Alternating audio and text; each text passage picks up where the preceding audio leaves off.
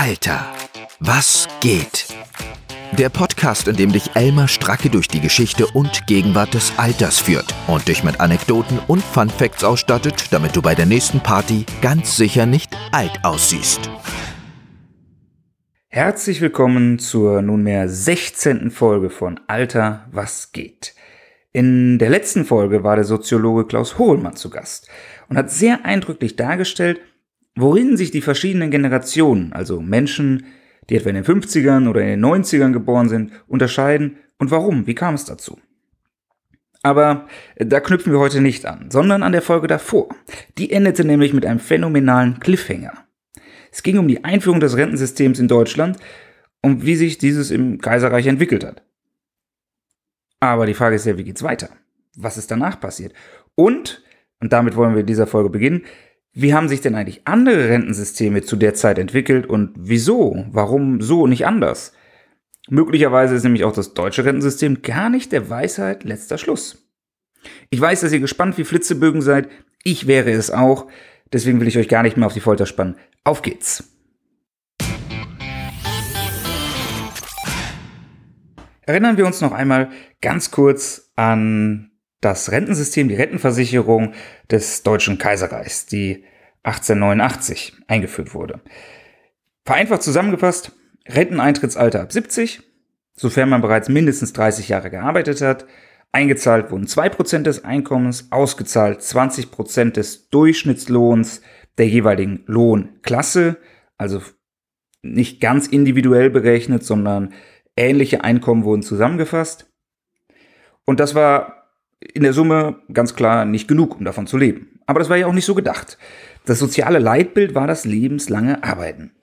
Die Rente diente also nur der Unterstützung, wenn man bei nachlässenden Kräften nicht mehr so viel verdienen konnte. Die Idee war nicht, dass man von der Rente leben sollte.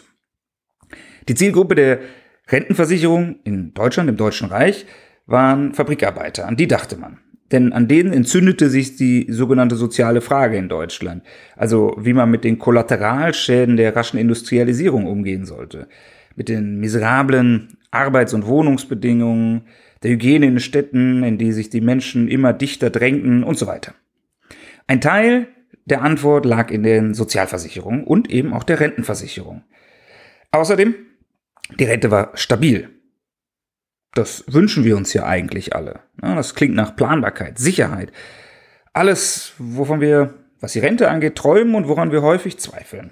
Aber gemeint ist damit jetzt eigentlich, sie war nicht dynamisiert.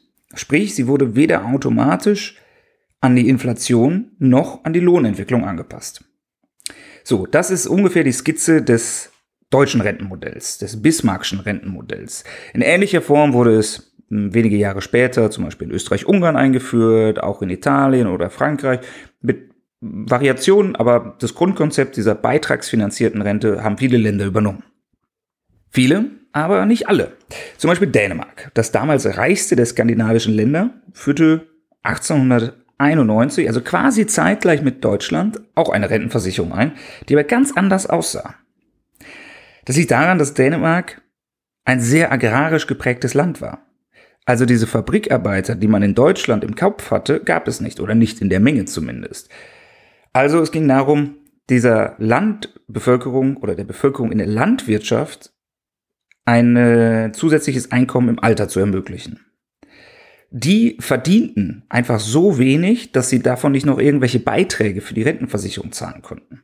Und formell waren sie meistens auch nicht angestellt, sondern irgendwie selbstständig. Sprich, das mit den Beitragszahlungen, das ähm, kam nicht so richtig in Frage. Das war nicht so praktikabel. Und gerade in der Landwirtschaft ließen ja auch die Kräfte irgendwann nach. Großes Altersarmutsproblem. Was macht man? Deswegen hat das dänische System, wie es damals eingeführt wurde, eine andere Finanzierungsbasis, nämlich vollständig aus Steuern. Und es funktionierte wie eine Sozialleistung. Man musste nachweisen, dass man bedürftig war im Alter und dass man ein guter Bürger war. Das hatten zu der Zeit in vielen Ländern Sozialleistungen so an sich. Also man musste zeigen, dass man keine Vorstrafen hatte, keine Verfehlungen am Arbeitsplatz, keine Trunkenheit und alles Mögliche. Dann, wenn man das geschafft hat, aber, dann wurde sie grundsätzlich an alle Bürgerinnen und Bürger ab 60 bezahlt. Egal wie viel oder wie wenig man vorher verdient hat. Und was ausgezahlt wurde, wurde lokal angepasst. Eben je nach Lebenshaltungskosten. Also Ziel war, wie auch in Deutschland, die Armutsverhinderung, aber auf anderem Wege. Also nicht beitragsgekoppelt und auch nicht lohnäquivalent, sondern alle bekommen die gleiche Unterstützung als Sozialleistung finanziert aus Steuern. Interessant ist der Blick nach Großbritannien. Auch dort war das Ziel Armutsverhinderung. Vor der Einführung der Rentenversicherung ab 1906 erhielten arme Menschen, inklusive armen alten Menschen, Unterstützung auf Basis der Armengesetze von 1834. Wobei Unterstützung ein sehr großes Wort ist. Dieses Armengesetz war von der Philosophie geleitet, dass Armut ein charakterliches Problem sei. Also in Armut gerät man nicht aufgrund von Umständen, sondern durch unmoralisches Verhalten. Wer Unterstützung haben wollte, musste also sehr ausführlich nachweisen, dass er sich moralisch einwandfrei verhalten hat. Denn grundsätzlich ging man ja davon aus, Armut eigene Schuld. Man wollte auf jeden Fall sicherstellen, dass man nur diejenigen unterstützt, die unverschuldet in Armut geräten. Und da glaubte man prinzipiell ja eher nicht so dran. Und auf jeden Fall nicht irgendwie noch diejenigen unterstützen, die Anteil am eigenen Unglück hatten und im Zweifel schlechte Menschen sind, was sich an der Armut zeigt. Man wollte auf keinesfalls Faulheit unterstützen, nur weil jemand schon 70 war, bei einer damaligen Lebenserwartung von 50 Jahren. Also wer so lange lebt, der kann ja auch so lange arbeiten. Im Ergebnis hieß das, dass für alle, die einigermaßen gesund waren, die einzige Unterstützung des Staates darin lag, dass sie, wenn sie arm waren und sich meldeten, in Arbeitshäuser geschickt wurden. Und da lief das dann wie folgt. Also die Insassen dieser Arbeitshäuser mussten ihre Privatsachen abgeben, in Uniformen und hatten einen zehnstündigen Arbeitstag, also lokal Variationen, aber häufig einen zehnstündigen Arbeitstag, der so von morgens fünf bis abends um 20 Uhr durchgetaktet war und häufig auch aus sinnlosen Arbeiten wie Zerbrechen von Steinen bestand. Und wenn das wie ein Gefängnis klingt, ja, diese Arbeitshäuser sahen auch genauso aus, teilweise designt nach Benthams Panoptikum und sie waren auch genauso aufgebaut und sie sollten auch ausdrücklich möglichst unangenehm sein, damit arme Menschen gar nicht erst auf die Idee kommen, Unterstützung in Anspruch zu nehmen. Und jetzt kommt ein Mann namens Charles Booth ins Spiel. Er führte nämlich um 1900 herum erstmals eine umfassende und für die damaligen Verhältnisse empirisch sehr aufwendige Sozialstudie der britischen Bevölkerung durch, genauer genommen der Londoner Bevölkerung. Und dabei stellte er fest, puh, da sind ja schon ganz schön viele alte und auch vor allen Dingen arme alte Menschen, die in fiesem Elend leben und gar nicht daran schuld sind. Und denen wir mit dieser Armengesetzgebung auch sicher nicht helfen. Sein Vorschlag? Eine steuerfinanzierte Altersrente ohne vorherige Gegenleistung an alle ab 65. Sein Argument? Erstens können wir ganz viel Elend vermeiden und zweitens ist der Verwaltungsaufwand, um die Unverdienten von den verdienten Bedürftigen zu trennen, viel teurer als eine einheitliche Rente ab 65, ohne Prüfung. Und außerdem spart man sich den Betrieb dieser sinnfreien Arbeitshäuser, die ein Zuschussgeschäft waren. Aber irgendwie war dieser Vorschlag dann doch relativ teuer, weswegen er sich dann korrigiert und sagte, na gut, wenn das hier zu teuer ist, dann machen wir immer noch einheitliche Rente, aber ab 70. Da mischte sich ein zweiter Mann ein, der auch sehr wichtig ist für das Rentensystem und den Sozialstaat in Großbritannien, William Beveridge. Und er ging noch weiter und sagte, okay, wenn euch auch das noch zu teuer ist, dann zahlen wir die einheitliche Rente einfach nur an Frauen aus. Denn das Elend der Altersarmut unter den Frauen ist so groß, so frappierend, dass wir da gar nicht drüber diskutieren müssen. Frauen lebten länger, überlebten meist ihre Ehemänner, hatten seltener ein eigenes Einkommen und wenn dann eher ein geringeres. Und es war unmöglich, Frauen auf breiter Front in irgendeine Art Sozialversicherung zu integrieren unter den damaligen Umständen. Dieser Vorschlag von Beveridge verlief bis auf weiteres erstmal im Sand. Aber Beveridges Zeit sollte nach dem Zweiten Weltkrieg noch kommen. Jetzt erstmal am Anfang des 20. Jahrhunderts passierte in der Tat ein Paradigmenwechsel. Die Regierung lenkte ein, der öffentliche Druck war zu groß und 1906 wurde eine universelle Rente ab 70 eingeführt. In Höhe von 5 Schilling pro Woche. Die Bank of England stellt so ein Online-Werkzeug bereit, um historische Kaufkraft mit aktueller zu vergleichen. 10 Schilling, also das Doppelte dieser Einheitsrente, war das, was ein gelernter Arbeiter damals am Tag verdiente. Und 5 Schilling, umgerechnet in die heutige Zeit, sind ungefähr 20 Pfund, also wir reden von, sagen wir mal, 100 Euro im Monat. Das war diese Einheitsrente. Auch das in der Höhe war kein Versehen wieder. Es sollte explizit etwas weniger sein, als man zum Leben braucht, damit die Leute eben nicht davon leben können, sondern noch einen Anreiz haben zu arbeiten. Oder damit zumindest die Kinder der Alten einen Anreiz haben und den Druck haben, ihre Eltern weiterhin zu unterstützen und sich keinen schlanken Schuh machen. Es wäre ja noch schöner, wenn da der Sozialstaat ausgenutzt würde. Die liebgewonnene Tradition des Armengesetzes sollte also noch eine Weile weiterleben. Auch in den anderen Bedingungen. Leistungsempfänger dieser universellen Einheitsrente durften nicht für irgendetwas im Gefängnis gesessen haben, inklusive Delikten wie Trunkenheit, und mussten die Behörden überzeugen, dass sie stets versucht haben, im Rahmen der eigenen Fähigkeiten den eigenen Lebensunterhalt und den der Familie zu sichern. Also das mit diesen peinlichen Befragungen wollte man wohl noch nicht ganz aufgeben. Und dennoch, eine halbe Million alte Menschen, davon zwei Drittel Frauen, erhielten diese Unterstützung. Und das war sicherlich ein großer Fortschritt. Die Regierung unterschätzte die Kosten, weil sie ernsthaft dachte, dass die Leute es ja gar nicht so eilig haben, direkt im ersten Jahr die Rente zu beziehen und vielleicht kommen sie erst übernächstes Jahr, machen nochmal Tea Time. Also wenn selbst die Briten ihre Gelassenheit verloren und zu den Ämtern liefen, um diese Rente zu bekommen, muss es wohl sehr ernst gewesen sein mit der Armut. Und damit reihte sich Großbritannien in die Reihe derjenigen Länder, deren Rentensysteme eben nicht beitragsbasiert waren. Denn der ganze Spaß war steuerfinanziert. Sprich, Rente und Rentenhöhe hingen nicht davon ab, ob und in welcher Höhe man vorher Beiträge entrichtet hat. Zur Gruppe dieser Länder gehörten dann auch zum Beispiel Niederlande oder Schweden in den nächsten Jahren. Und vielleicht noch einen grundsätzlichen Kommentar. Weder in diesen benannten Ländern noch im Deutschen Reich zu der Zeit gab es eine Erwartung, dass dieses Rentensystem, diese Rentenversicherung eine Dauerlösung sei. Man dachte, dass es nur eine Überbrückung wäre, bis der Großteil der Bevölkerung so wohlhabend sei, dass sie selbstständig in der Lage sind, für das Alter vorzusorgen. Also es ist nur eine temporäre Lösung, die sich dann, wie wir wissen, bis heute verstetigt hat. Auch weil die Begründungen sich geändert haben. Während heute das Konzept des Ruhestands bedeutet, dass man von diesen Ersparten oder den Transferleistungen leben kann und nicht mehr arbeiten muss, galt damals bis zum Zweiten Weltkrieg in allen diesen Ländern die Erwartungshaltung, dass alte Menschen schon noch so lange arbeiten, wie sie können und nur ein bisschen Unterstützung bekommen für das, was sie vielleicht nicht mehr leisten können.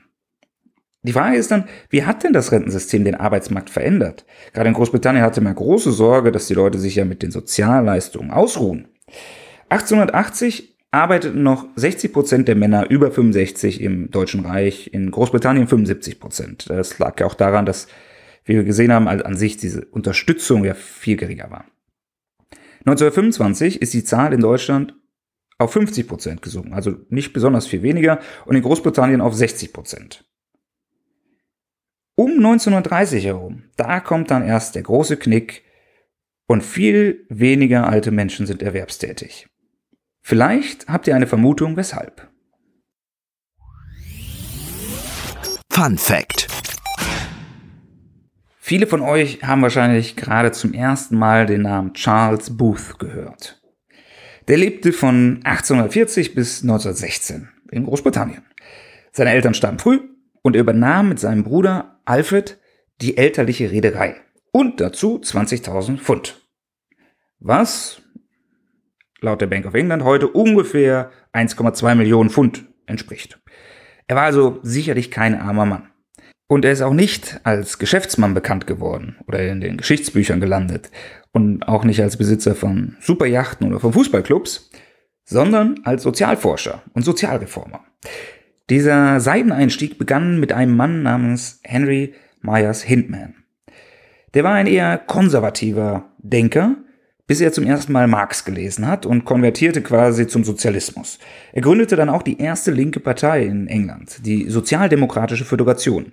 Etwas später, 1916, gründete er im Übrigen die National Socialist Party, die einen sehr gruseligen Namen hat, aber mit dem deutschen Nationalsozialismus nichts zu tun hatte. Es war nur eine linke Splitterpartei, die anders als andere sozialistische Strömungen in Großbritannien die Beteiligung am Ersten Weltkrieg unterstützte. Später ging diese National Socialist Party jedenfalls in der Labour Party auf. Hindman, der Marxismus-Konvertit, der behauptete 1885, dass 25 Prozent der Londoner, der Menschen in London, in Armut leben würden. Booth, der Konservative aus der Upper Class, der bezweifelte das.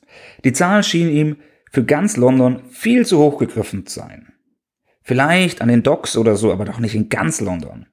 Um dieser Behauptung dann argumentativ zu begegnen, finanzierte er und leitete die erste systematische, ziemlich fundierte Sozialuntersuchung der Einwohner Londons.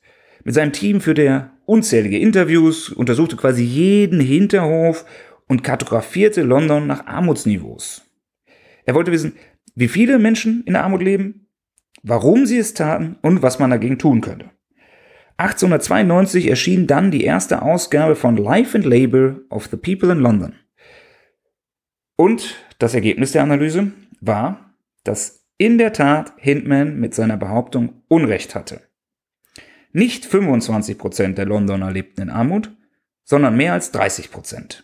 Booth war fassungslos darüber, über das, was er gesehen hat, und entwickelte daher so eine Art hybriden Sozialismus, weil er selbst den Marxismus ablehnte, aber das Elend der Arbeiterklasse für absolut nicht akzeptabel befand. Und damit war er in einer ähnlichen Situation vielleicht wie kirchliche Sozialreformer zu der Zeit.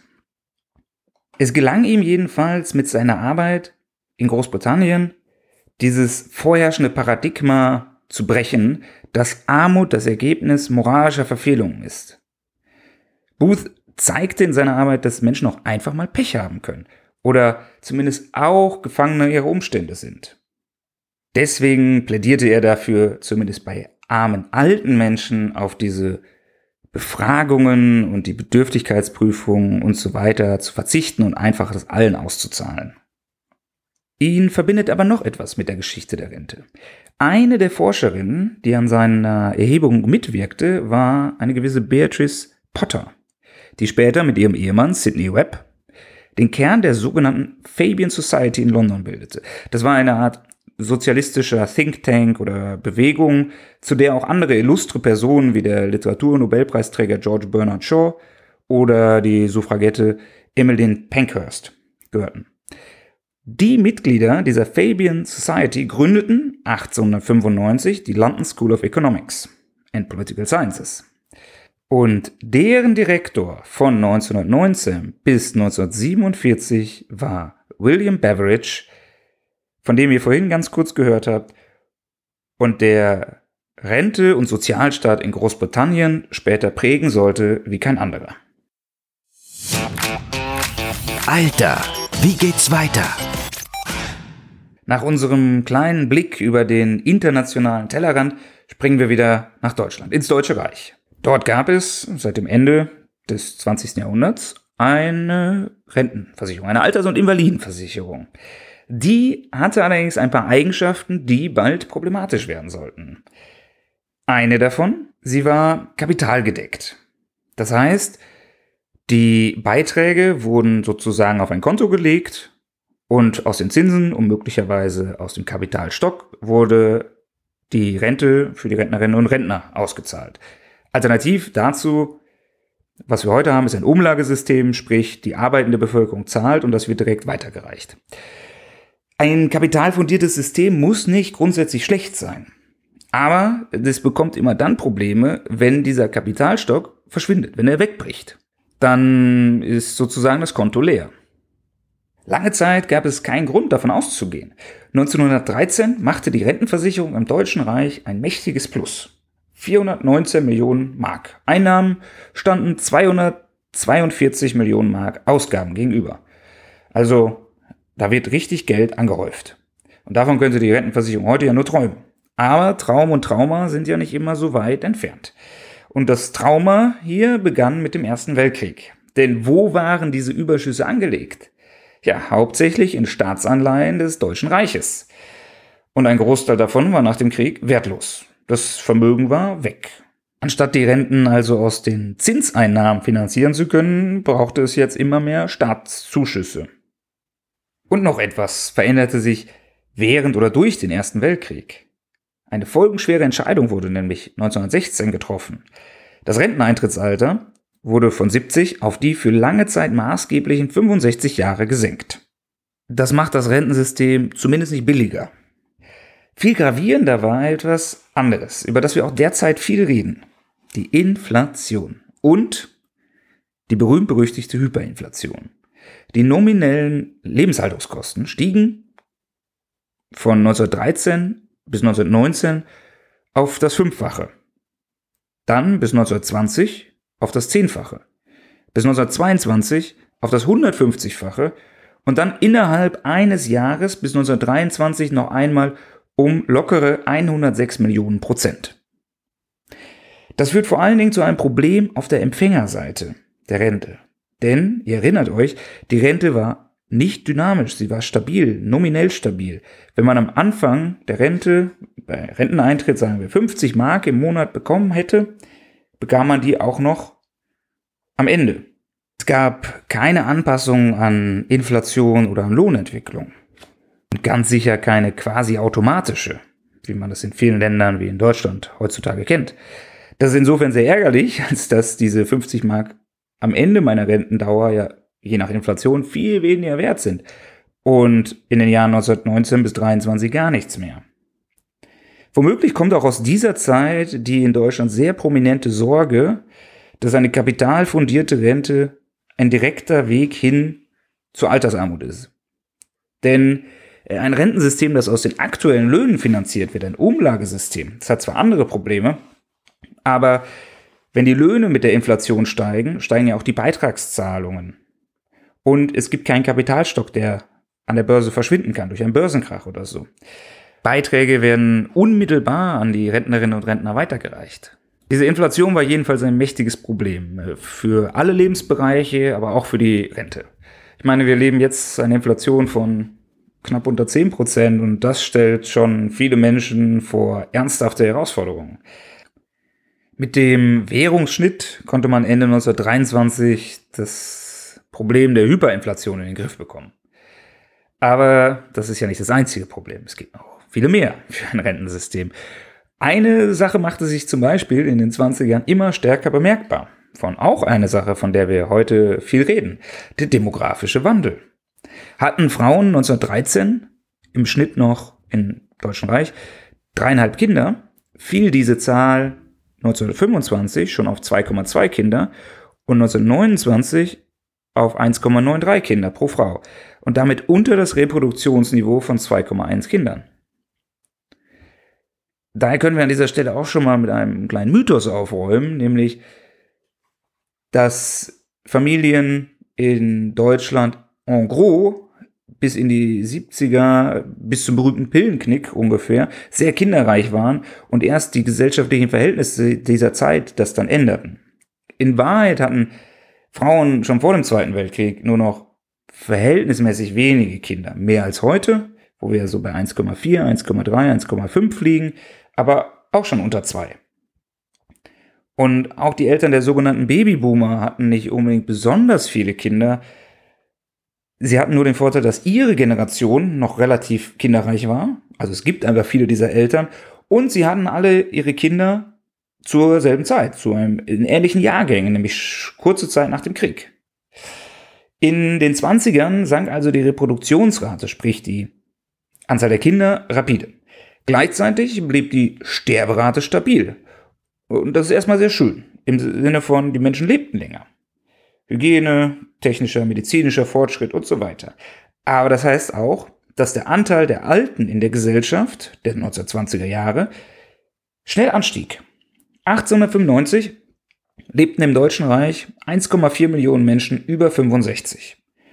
Das sind rund 3% der Bevölkerung gewesen. 1925 waren es schon 3,6 Millionen. Und damit 6% der Bevölkerung.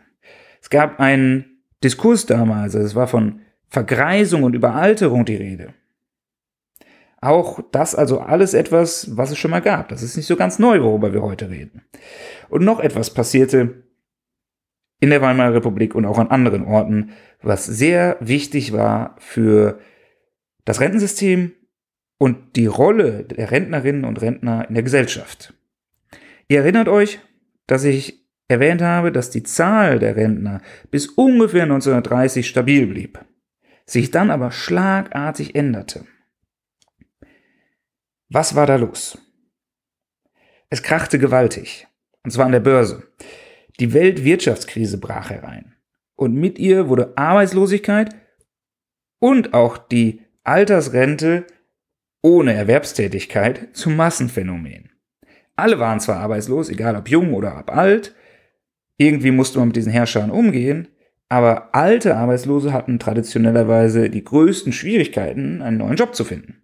Und ein Teil der Antwort auf dieses Elend war auch hier wieder die Rente. Klar, das Ideal war weiterhin die lebenslange Arbeit. Aber es gab gar nicht genug Arbeit. Man hatte sehr viele Arbeitskräfte, aber nicht genug Jobs. Was sollten also die Alten machen? Viele und proportional viel mehr fielen auf einmal auf diese Altersrente zurück und waren nicht parallel noch erwerbstätig. Und die jungen Leute waren ja auch ganz happy, dass da nicht noch mehr Konkurrenz am Arbeitsmarkt ist, wodurch es zunehmend normaler und besser akzeptiert wurde, neben der Rente nicht noch formell angestellt zu sein oder einen Job zu haben. Die Zahl der erwerbstätigen über 65-jährigen Männer in Deutschland fiel von 1925 rund 50 Prozent auf 1931, 33, also während und nach der Krise, unter 30 Prozent. In Großbritannien fiel die Zahl immerhin auf unter 50 Prozent. Zum Vergleich, heutzutage sind es keine 10 Prozent der über 65-jährigen Männer, die noch einer Erwerbstätigkeit nachgehen. Und das bei wahrscheinlich besserer Gesundheit und bessere Möglichkeiten. Also da hat sich auch einfach gesellschaftlich etwas verändert. Das Alter in Erwerbslosigkeit, also der Ruhestand für breite Schichten, ist also nichts, was aus Nächstenliebe oder aus Respekt vor dem Alter entstand, sondern war einfach aus der Not geboren. Noch etwas gibt es, was damals eingeführt wurde und was wir heute wahrscheinlich anders begründen würden. 1923 führte man nämlich eine Pensionsgrenze bei Beamten ein. Also sprich ein Alter, zu welchem Beamte in den Ruhestand gehen müssen. Und die Motivation war nicht, dass man gesagt hat, Mensch, ab einem bestimmten Alter, da werden die irgendwann dienstunfähig, da lässt die Leistung nach, sondern es ging einfach nur um Personalplanung und die Begrenzung des Beamtenapparates. Denn Beamte auf Lebenszeit können sonst sehr lange bleiben. Und bis dahin war es so, dass, man glaubt es kaum, Beamte sehr regelmäßig über das Alter, zu welchem sie in Pension gehen konnten, hinausgearbeitet haben. Das hängt ja wieder damit zusammen, dass es auch gesellschaftlich erwartet war, möglichst lange, am besten das ganze Leben lang zu arbeiten und ein Statusverlust in Pension zu sein oder in Rente zu sein. Aber noch etwas anderes kam hinzu für diesen Zeitpunkt 1923. Nach dem Ersten Weltkrieg war das Deutsche Reich deutlich kleiner als vorher. Und damit brauchte es auch weniger Beamte. Das heißt, es gab auf einmal einen Zuschuss, einen Überschuss von Beamten, denen man nicht kündigen konnte und die man auf diese Weise loswerden wollte. Erst 1937 wurde in die offizielle Begründung der Pensionsgrenze bei Beamten das Motiv der Dienstunfähigkeit, also diese Idee von Gesundheit und Leistung oder nicht mehr so guter Leistung, aufgenommen. Und damit sind wir in der Zeit des Dritten Reichs angekommen, wo auch für die Rente noch ein paar interessante Dinge geschehen sind und auch eingeführt wurden, die wir heute für selbstverständlich halten. Aber darüber reden wir ein anderes Mal. Alter, was ging? Das war eine weitere geschichtliche Folge von Alter, was geht. Und ich würde als Quintessenz drei Dinge festhalten wollen. Erstens, man kann Rentensysteme sehr unterschiedlich gestalten. Etwas, diese Erkenntnis kommt in den Rentendebatten, die wir führen, ist mein Eindruck zumindest häufig relativ kurz. Zweitens zielten alle Rentensysteme bis zum Zweiten Weltkrieg auf Armutsverhinderung ab. Die Idee, dass man sich die Rente nach einem langen Arbeitsleben verdient hat, war völlig unbekannt. Und das ergibt auch dritten Sinn, denn das Arbeitsleben endete ja nicht zu keinem Zeitpunkt, also zumindest nicht im Ideal. Das Ideal der lebenslangen Arbeit herrscht ja weiterhin vor und es sollte noch einige Jahrzehnte dauern, bis sich das in den Köpfen der Menschen wirklich änderte. Was hingegen endet, das ist diese Folge. Und ich danke euch insofern fürs Zuhören. Ich hoffe, ihr fandet die Einblicke in die Anfangszeit anderer Rentensysteme und auch die Fortentwicklung der Rente in Deutschland, im Deutschen Reich, in den 20ern interessant. Wenn ja und wenn nein, freue ich mich wie immer auf und über euer Feedback, Themenwünsche, Anregungen, Ideen, Grüße und was man so schreiben mag. Gerne per E-Mail an info@alter-was geht.de oder über Twitter, Facebook, Instagram oder andere Kommunikationswege, auf denen ihr mich erreicht. Ich sage auf Wiederhören und bis zum nächsten Mal. Das war Alter, was geht mit Elmar Stracke. Hoffentlich hören wir uns bald wieder in alter Frische.